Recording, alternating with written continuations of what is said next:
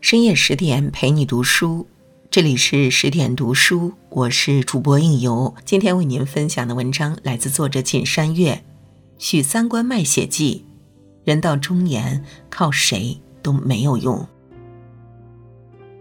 张爱玲曾说，中年以后的男人时常会觉得孤独，因为他一睁眼，周围全是要依靠他的人，却没有他可以依靠的人。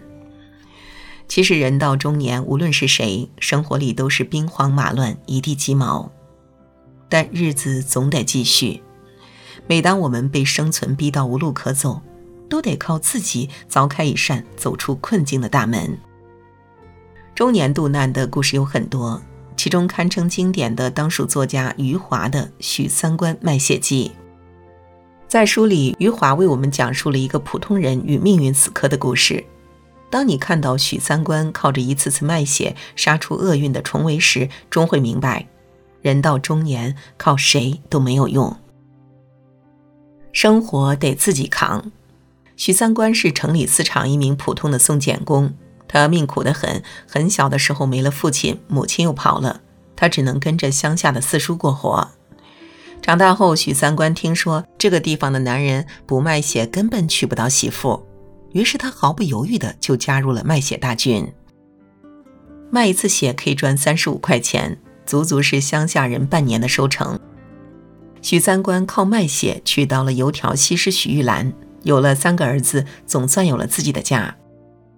虽然生活的压力不断加码，但许三观心里却充满干劲儿，还乐观的给儿子取名为一乐、二乐、三乐。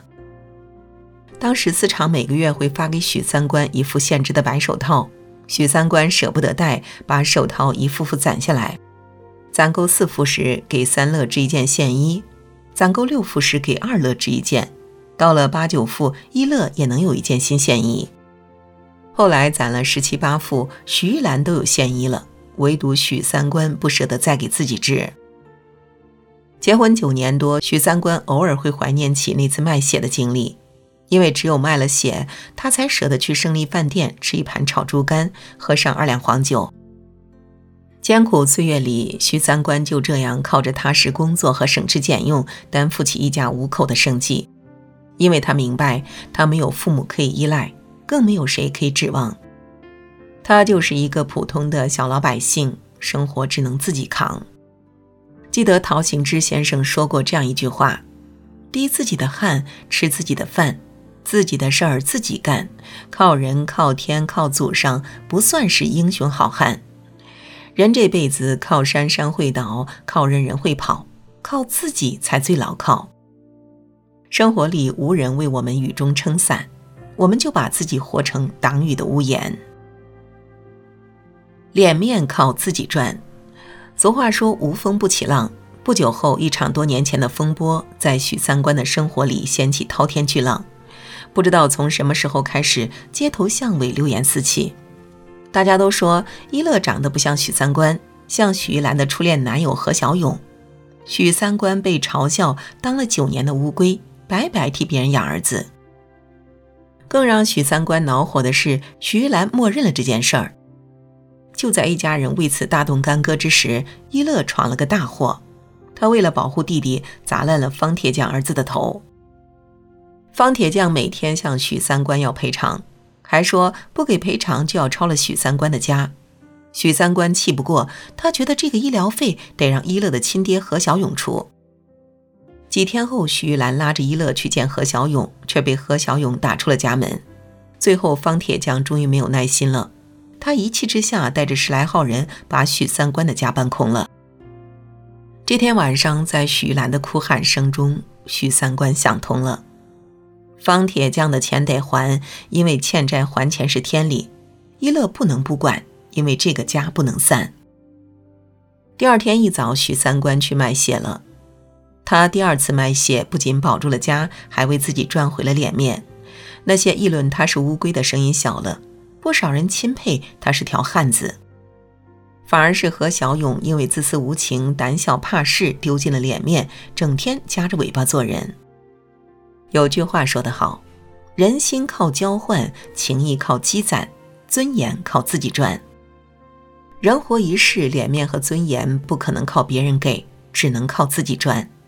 比起有权有势、有情有义的人，更有脸面。苦难凭自己度。一九五八年的夏天，城里发了大水，紧接着就闹起了灾荒。天暖的时候还可以挖野菜，但冬天一到，人们就只能靠点薄粥果腹。在喝了五十七天稀饭后，许三观终于坐不住了，他必须得去卖血了。这次卖完血，许三观没有去吃炒猪肝，而是带着全家去吃了一顿饱饭。岁月慢慢的走，人也慢慢的熬出了头。几年后，年景过去了，孩子们也长大了。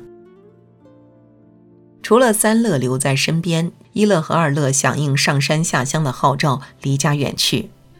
此时的许三观尚且不知，他人生路上最大的难关就在不远的前方。两年后，一乐被查出患了严重的肝炎，只有上海的医院可以治。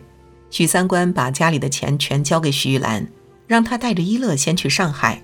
还说剩下的钱他来解决，他能怎么解决？无非还是卖血。许三观下了狠心，他要一路卖血去上海。一个人最快也得间隔三个月才能卖一次血，但许三观像不要命似的，几周就卖一次。有时候他卖完血会剧烈的咳嗽，背后的汗像雨一样落下。有时候他冷得像掉进了冰窟，晚上盖五层被子还瑟瑟发抖。最惨的一次，他还没从卖血室出来，就当场晕倒。医院为了救他，又给他输血。苏醒后的许三观老泪纵横，他说：“我卖了一辈子血，到头来怎么能买血呢？”许三观硬着头皮继续卖血，直到凑齐了一乐的医药费。后来许三观把一乐治好了，他可是亲自去鬼门关把儿子领回来的。孟子曰：“行有不得，反求诸己。人活一世，万般皆苦，天不渡人，人须自渡。世界上没有救世主，你就是自己的救世主。人生得自己走。”一乐痊愈后，许三观似乎瞬间变老，头发都全白了。不过上天似乎停下了对他的所有考验，许三观的生活迎来了岁月静好。儿子们都参加了工作，一乐在食品厂上班，二乐成了百货公司售货员，三乐接班当了丝厂工人。又过了几年，儿子们也成了家。每到周末，他们会携妻带子的回来，好好陪陪许三观两口子。当孩子们一走，许三观就立刻陷入无限的孤独之中。他觉得自己不再被需要，完全没了价值。他有点想念当年卖血的日子了。这天，许三观溜达到胜利饭店门口，闻到一股炒猪肝的香味儿，他忽然心念一动，竟背着家人偷偷跑去医院卖血。可是他太老了，不仅被人嘲讽了几句，还直接被撵了出来。许三观一个人走在大街上，越想越难过，坐在路边抱头痛哭。街坊四邻以为他疯了，喊许玉兰和一乐他们赶紧把许三观领回家。儿子们理解不了父亲的心情，还觉得他是在无理取闹，都劝他不要在街上丢人现眼。许玉兰多少能体谅一点，他骂完儿子后，带着许三观去吃了一盘炒猪肝。其实许三观的失落与孤独，没有人能完全理解。就像梵高说的：“每个人心里都有一团火，但路过的人只看到烟。”每个人生命里的悲喜，大抵只有自己懂得。人生本就是一段孤独的旅程，有人可以陪你走一阵子，却无人可以陪你走一辈子。人生的路，终究要靠自己一个人慢慢走完。